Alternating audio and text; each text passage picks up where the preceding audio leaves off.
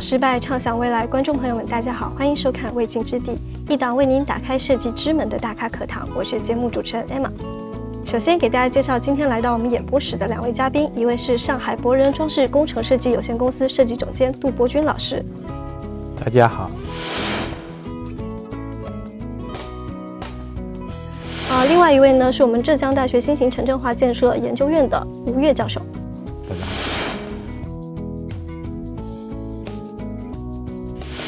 好，今天非常荣幸能够邀请到杜伯军老师做客我们的演播室，与我们分享他未完成的作品，一同走进他在设计路上的未尽之地。杜老师许多的成功的建成的案例，但是选入在《未尽之地》这部图书的作品却遗憾不能建成。那停留在纸上的这些概念设计，对您的创作又具有怎样的意义呢？其实这个“未尽之地”这个名词也是一个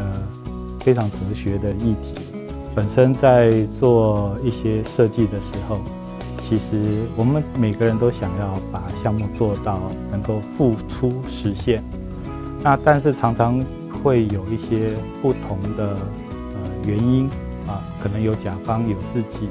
有可能主观客观的各种不同的原因，导致这个项目没有办法完成。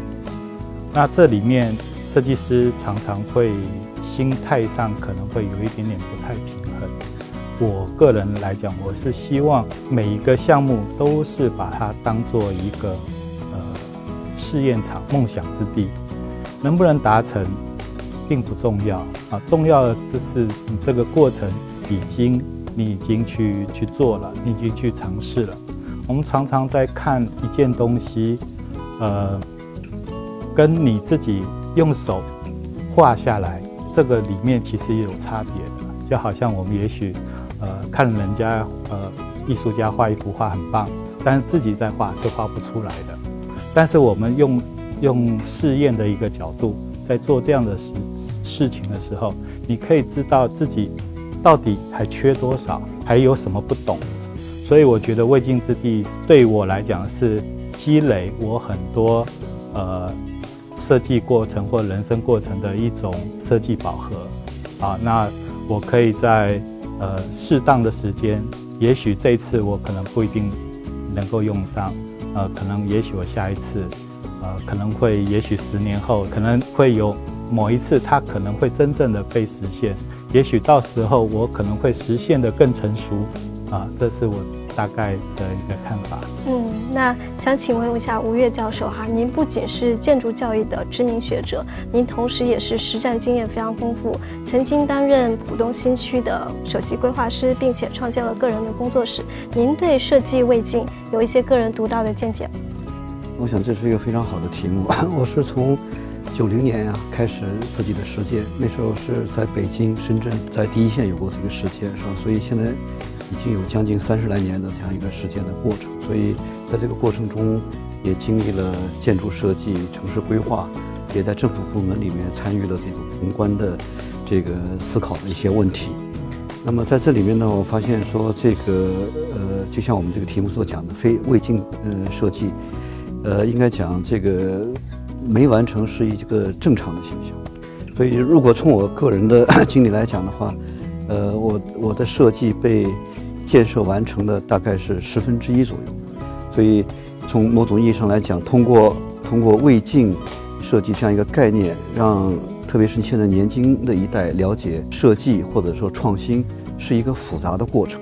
它不是一个比方说一蹴而就，或者说仅仅是一个简单的这个我们认为说是表象的问题。好的，那受到海上图志的这个邀请，我们也了解到新家设计学社共有十三位老师参与了这次未尽之地的图书的投稿。那么想请问一下，作为新家设计学社的社长，您认为出版这样的一部图书，对于我们的设计界还有年轻的读者将带来怎样的影响？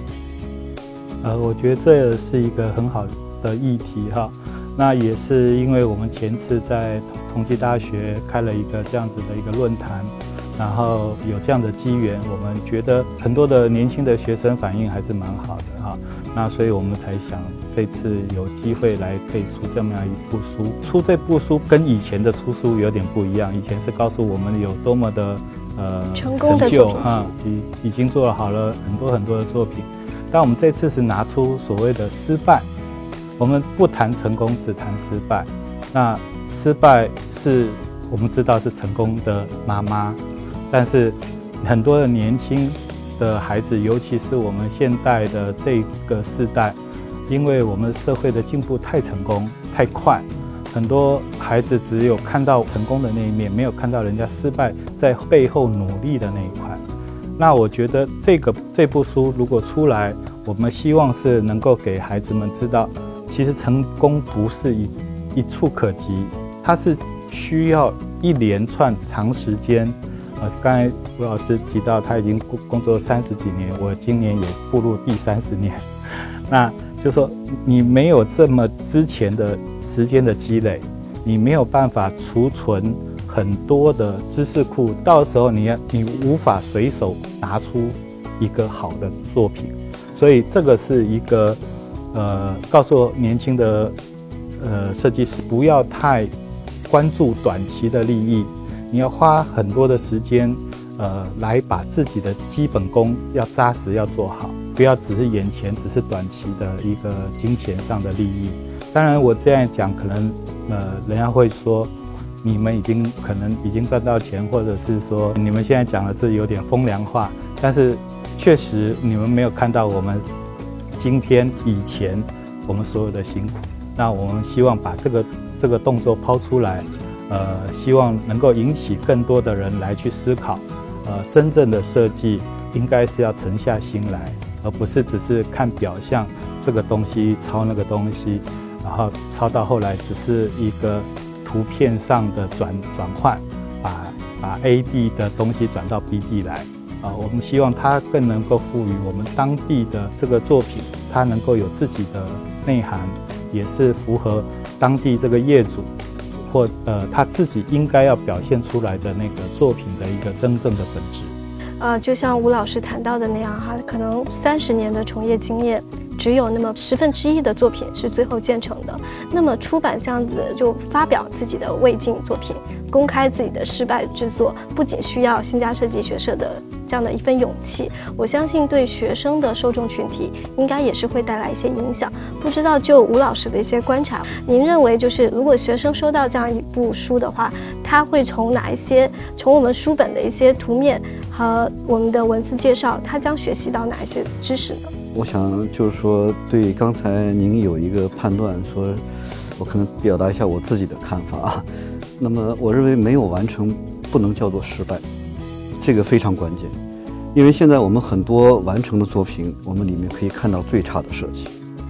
完全不负责任的设计。所以从某种意义上来讲，呃，没有办法以完成没完成来定义它是不是，比方说，呃，成或者败，但是呢，我觉得他这个从教育的角度讲，我觉得它有非常大的意义，因为这个我们的教育是培养我们未来的设计师，是吧？我们的下一代怎么样能从我们的经历过程中学到有价值的东西，是吧？所以，如果回头我们看看过去这个那个非常蓬勃的三十年的这样一个城市化的过程，我们看到很多那个辛苦和成功的经验，但是我们也看到一些问题，比方说。呃，如果说站在城市或建筑角度，大家会谈说千城一面呀，是吧？这样的问题。前天呢，我有幸呢到那个北京啊，参加西班牙的罗卡画廊的这个主讲的一期大师课，有一个题目叫“城市非设计”，实际上是对设计表面上来看是一种否定，其实呢是认为更高的一个要求。所以，我们当各个地方或者说从这个地方领导、开发商。一直到学术领域的年轻人，呃，都在追求与众不同，但最后却千篇一律，这个是非常值得考虑的问题。说明我们所谓的与与众不同，只是在拷贝一些认为比较时髦的，或者说比较新鲜的式样，而没有真正理解这个设计对于呃他所承担的使命和责任。我是这个一四年回到浙江大学，本来是。呃，两千零二年我回国的时候，曾经也跟我谈过那引进的问题啊，但是我觉得不是很有把握啊，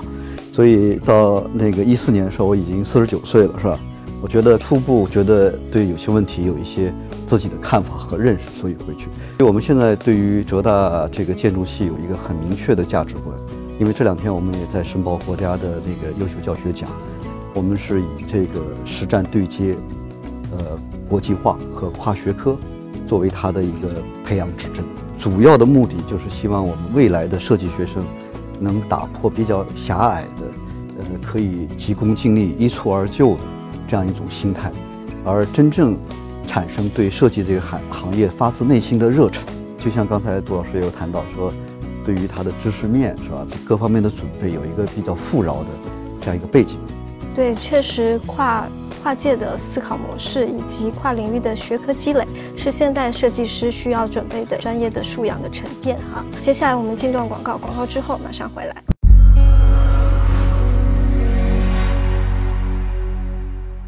分享失败，畅想未来。欢迎回到未尽之地。今天我们有幸请到的是杜伯君老师和吴越教授。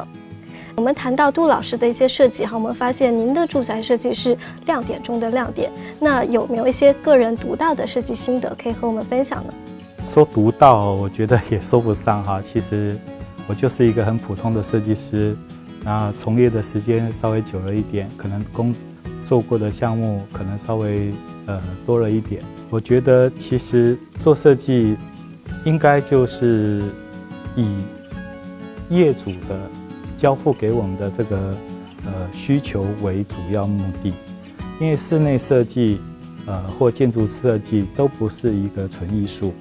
不是设计师你想怎么干就怎么干。我们讲一个不好的话，有的是他是要强加于业主只能这样子接受。啊，那当然有些业主他也愿意被压迫，只能这样接受，那就觉得他呃就是大师说的所有的都对。我的认为就是说，以前在做设计的时候，我们满足的是一个生理的需求，它是一个我因为没有，所以我想要。好，那再来是一个要好用的一个一个需求，在功能上很分布的非常的完整。再来一个可能呃。更高的境界可能要进入到一个精神的需求，啊，就这三方面，每个人的要求都不一样，啊，每个阶层或每个阶段的业主也都不一样，有不同的年龄层，有不同的教育背景，有不同的生活生活背景等等，所以第一个你要先读懂业主的需求到底是什么，有些人他就是。老外生活就是这样子一个生活方式，你硬要他做一个中式的，他可能也不合适。那我们常常在想的就是，我们厨房里面大就是中式的厨房，油烟比较多，必须要那种大家围在一起吃饭的那种感觉。你非给他做一个呃长吧台，那这个其实可能满足了你的设计作品，但是是不是满足得了你的业主？乍看之下，他是觉得哇很漂亮，那实际上它并不好用。我们在讲说以人为本，以人为本，到底什么是以人为本？我觉得就是以业主，呃的需求为本啊。那很多人就是一直在强调东西要怎么怎么现代或怎么先进啊。那我倒觉得是不如从他们家的生活的情境去考虑。很多的事情，比如说有人家里养狗，你给他弄了一个很漂亮的一个呃皮沙发，这狗每天就去抓它，当下完成那一块是很美好的，但实际上可能一年两年之后，它它会很痛苦啊。那我觉得就是说多从这样子的角度去思考，我觉得都能够做出一个好的作品。杜老师的一些分享的核心观点还是以人为本。那想问一下吴越教授哈，您对于人本化的这个设计，从您的建筑规划上有哪些个人的研究成果吗？我想这个是一件非常重要的事情，或者从某种意义上来讲是，呃，设计的核心使命。所以刚才那个杜老师的表达呀，我非常欣赏他这一点，他表达了一个非常朴素的态度，就是说我们设计本身究竟是为了自我表现。还是它本身实际上也是承载的一种服务性的，呃，功能上的需求，是吧？然后呢，就是说我因为以前也跟我们的同学也也也有谈，说如果你们家里面搞一个厨房，呃，你的父母会让你来做吗？可能他不见得能够放心让你来做，因为你可能不了解，不会做菜，不懂得生活。所以从某种意义上来讲，住宅实际上是一个最能考验这个这个对设计认识的一个基本功。那么无论从宏观还是到微观啊，这样来看，也证明了一点，说你需要很多时间的积累，呃，来认识生活，才是你迈向这个职业生涯的第一步。其实做室内设计师的话，经常都会谈到一个问题，就是设计源于生活。那杜老师在此有没有一些自己的一些独到的经验，也可以跟我们年轻的受众来分享一下？这个其实问题说小很小，说大又很大。我大概举一个简单的一个例子啊，比如说我们现在呃去外面，因为生活的便利性，我们可能去随手买了一个呃瓶装饮料。那这个瓶装饮料，呃，很方便，我打开了就可以这样喝，没有问题，完全没有问题。但是你也可以静下来，把这个水倒在一个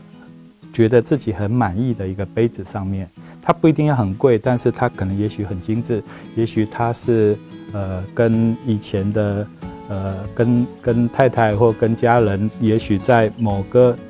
旅游的地方买回来的一个有纪念品的一个杯子，我我这个我就不会把这个瓶子对着嘴巴来喝，它可能我就希望能够倒在一个一个有意义的这个，我不一定要很贵啊，我的意思是这样，就是说它可以倒在这个瓶子里面，这个喝这个动作，呃，可能没有什么，但是其实它就画这个画面就很美，它它你在做这个动作的时候，其实承载了。你自身过往的感情，也许我们可能，呃，看到我们就在乡间的道路，呃，也许在走着走着，路上有一有一朵花很漂亮，可能你会看到前面一个女孩就弯下腰来捡起这朵花，那个画面很美。我觉得这个美美的生的这种。这种情境是随时在发生，并不是说你非得要在多一个高大上的一个环境里面，它是随随处可得，只是你有没有用心去观察。概括下来，就是设计师需要有一双发现美跟体验美的眼睛。那其实细看杜老师的作品哈，我们还发现了另外一个特质，其实就是中西交汇的这种设计手法。既能够看到欧美装饰的这种痕迹，也能够带有一些中国古典的一些元素。那么想问一下，这种设计的语汇是如何形成的？我其实我蛮不愿意回答这样的问题。我觉得这是一个伪命题。到底什么是中，什么是西？这个这个讲起来可能要从地球科学开始讲，为什么会分到东方文化跟西方文化的不一样？我没有很刻意一定要把什么东西融入在。在这设计里面，我自自己是一个中国人，我希望呃，我们不要只是照抄国外的的这些欧美的这些设计，希望把我们中呃中国人自己平常在生活的呃经验能够融融进来，但是不可讳言，在欧美他们在前期呃有一些科学方法的部分。跟使用方法或者是制作方法的部分，确实是提早了我们呃很多。那我们利用这些方法来作为我们现在呃这个中国文化的承载。我会喜欢把它说为呃西秦东运啊。那我们这样做的时候，会就自然而然会产生有一些元素中国的东西，不只是龙啊。凤啊，呃，云纹啊，不只是这样子的一个图腾概念，更深的是一种我们做人做事的方法，这是深深层在我们的血液里面的那种 DNA 是跑不掉的。比如说我们的一个喝茶的系统，呃，跟西方人的喝茶也是我们中中国人这边传过去的。他们的吃饭的系统，他们为什么我们要用筷子等等这些一系列的问题，它其实是一个大的哲学问题。呃，这个可能时间关系，可能以后可以慢慢花有有时间再再慢慢来谈。期待你更详尽的一些分享哈。但是我们在这个栏目当中之前呢，也跟一些嘉宾讨论过，就是去风格化的问题。很想请问吴越教授哈，既不能够。一味的照抄欧美风，也不能过度的强调中国风。那中国设计它该如何去做一种创新的设计呢？扩新这个概念是第一步的事情，因为我们以前老是纠结在是中式还是西式。比方说，我们以前有大屋顶，然后又有说那个学的现代式样什么的。但是呢，我是这样，我在国内也受过教育，然后呢，我在二十年前，后来我去哈佛大学读的博士啊，那么我在那儿也教过书，对，这样。所以后来我发现这个问题可能要比较复杂一点，就是说它不是一个简单的说我们中还是西的问题。我打个比方讲，我们讲说，哎，我们搞了一个西式的小镇，比方说我们松江的这个泰晤士小镇，它也是一种追求，对不对？那么我们在其他地方也发现有一个，比方说完全复制的中国的假古董，一个老的，比方说水乡啊或者老街啊什么的。其实以我来看，这两者是同样的恶劣，因为这两者只是在抄。你抄西方的东西和抄自己老祖老祖宗的东西是一样的没出息。怎么样能够原创的，比方说针对现在此时此地，这是我强调的关键。此时此地能有自己的对一些问题的判断，那么一些常识性的东西。所以这是为什么讲我们讲经常讲设计，我们很难用概念来设计，是吧？对于很多委托方也一样，他说要么中要么西，这个是很难做出好的设计。而且从另一个角度讲的话呢，一个高质量设计是需要很长时间。就像前天我在那个呃柔卡画廊里面讲的，我在那个青海高原一个贫困县，我们从建筑设计、城市规划，那么景观设计、公共艺术，呃，到具体的城市家具，到室内设计，全光谱的覆盖的设计，这样一个过程前后持续了十年时间。就是长期跟他反复的工作，那当然里面经历了很多辛苦的故事，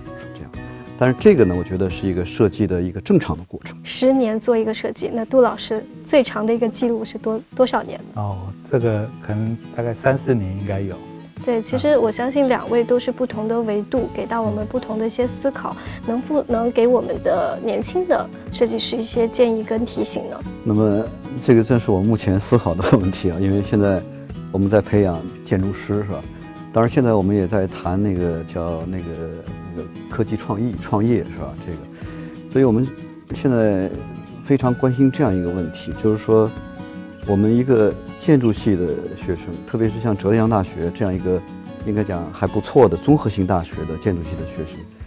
他的真正的角色，他的使命是什么？那种是吧？所以我们有时候会觉得，我跟同学讲是。如果说你以后能够成为建筑师，当然很好；如果你成为不了建筑师，有可能更好，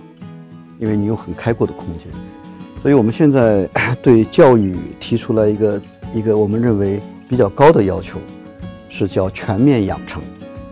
你甚至不知不仅要懂设计，你要懂工程、懂数学、懂技术。我们有四大学科组团，从那个设计课、文化课、工程课。还有艺术课在组团里面，然后呢，在设计组团里面，我们是有这个三加一加一这样的一个具体的系列来来来来分解它。在里面，我们注入了很多这样的训练，比方说，我们到高年级就让他们团队合作，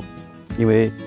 呃，我以我自己切身的体验来看，我是比较担心啊，这个建筑师啊，我们在那个历史上，建筑师是很值得骄傲的这样一个，像米开朗基罗、达芬奇都是建筑师，是吧？那么实际上，设计行业、设计学这个专业，实际上也是从包豪斯，也是个建筑院校开始，是吧？但是我们现在发现说，建筑师对社会问题的光谱越来越收缩，因为很多同学或者说现在一些流行时尚的建筑师，把这个建筑或者设计简化成一种时尚表现。那么，那么更具体来讲，就是您说的形态。所以我把它叫做一个叫自娱自乐和自我中心。那么在这种情况下，那你如果说被社会所边缘化，那你是不要怪这个时代抛弃了你，而是你没有认识到这个时代或者学科的本质。所以在这种情况下，我们在那个三年级开始，我们就让同学们团队合作，让他们认识到你并不是说你在设计课的时候，比方说让你自己独立完成一个住宅设计，你毕业了就有人委托你做这个设计，那只是一个常识课，是一种操演，你必须忍受来帮助别人，然后你才可能成为一个领袖。所以，所以我们把它叫做宽呃后基础宽平台综合养成的这种叫未来的卓越人才的培养，是一个综合性的光谱。那么，我觉得在这点上来讲，这个建筑学或者广义上来讲设计学，在下一步的这个我们的高等教育迈迈向创新创意这个平台里面，实际上是大有可为的，因为它具备了真正的就是说学科交叉的容量和需求。所以，在这个平台上，如果说设计学或者建筑学、规划学能发挥作用的话，那么它不仅是本身，呃，以及我们培养的人才，在下一个阶段能成为国家的栋梁之才，而且呢，它对我们未来的高等教育打破非常条块切割的，比方说这种藩篱呀。可以发挥很大的作用。对，非常感谢吴越老师的分享。那想问一下哈，杜老师，你有哪一些建议跟提醒可以给到我们年轻的学生呢？我觉得年轻的学生真的不要觉得你是可能这个状元，尤其在中国很多就是你考上大学都很了不起啊，确实也是这样。但是不是说你读了大学就一定代表你是可以出人头地？一定要心要收回来，先看看。我觉得刚才教授讲的很好。各种不同学科的人集合在一起，你其实会发现每个学科都可以让你产生某种的共鸣。当你越有这样的共鸣的时候，你的作品会越成熟，也越能够是适合更下一代、下一个世代的一个呃新的创意会跑出来。非常感谢两位老师的分享哈，更多精彩内容收录于未尽之地图书，欢迎大家订阅。我们下期再见。